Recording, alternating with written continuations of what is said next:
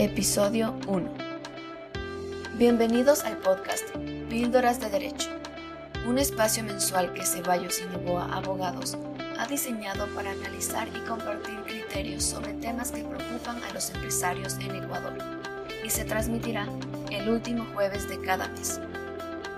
Hoy trataremos sobre el procedimiento del reclamo administrativo en materia de medicina prepagada.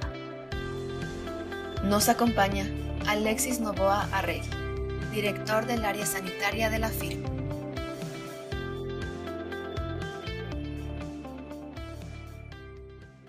Les saluda Alexis Novoa, director del área de Derechos Sanitarios Seguros del Estudio Jurídico Ceballos Novoa.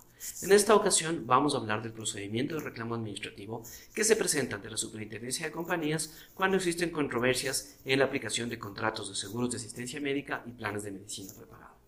Debo iniciar diciendo que el sector sufrió un importante remesón y un cambio importante en la regulación en el año 2017, fecha en la que se aprobó la Ley Orgánica de Salud Prepagada. Anteriormente, el sector estaba regulada por la Ley de Medicina Prepagada del año 98. Dicha ley, aunque tenía importantes regulaciones, nunca fue reglamentada de la correcta forma. La actual ley tiene estipulaciones mucho más rigurosas y además se expidieron reglamentos, acuerdos ministeriales y otras normas que regulan de forma mucho más rigurosa al sector.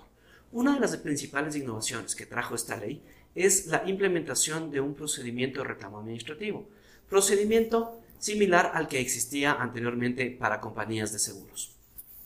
El legislador decidió homologar dicho procedimiento también para planes de medicina prepagada, esto trajo consigo dos consecuencias. Primero, que los usuarios empiecen a presentar muchos más reclamos, puesto que antes no tenían una vía expedita y única, así que acudían a la Defensoría del Pueblo o iniciaban procesos judiciales o laudos arbitrales.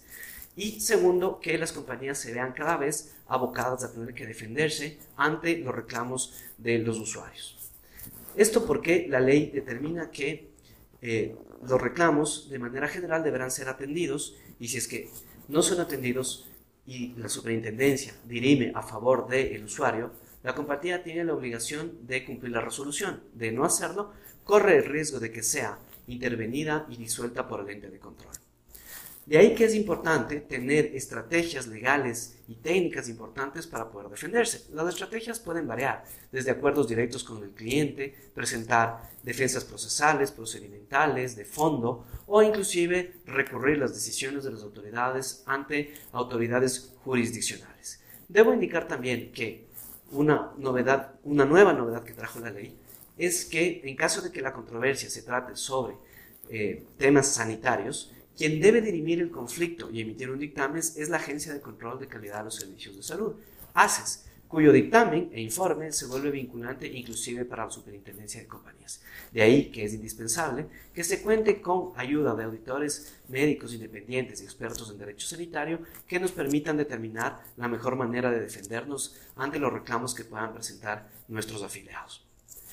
Finalmente, debo recomendar a las compañías que se asesoren con expertos en el tema cada vez que tengan estos inconvenientes para que tengan mejores oportunidades de triunfar en estos procedimientos. Muchísimas gracias y hasta luego. Gracias por escuchar Píldoras de Derecho.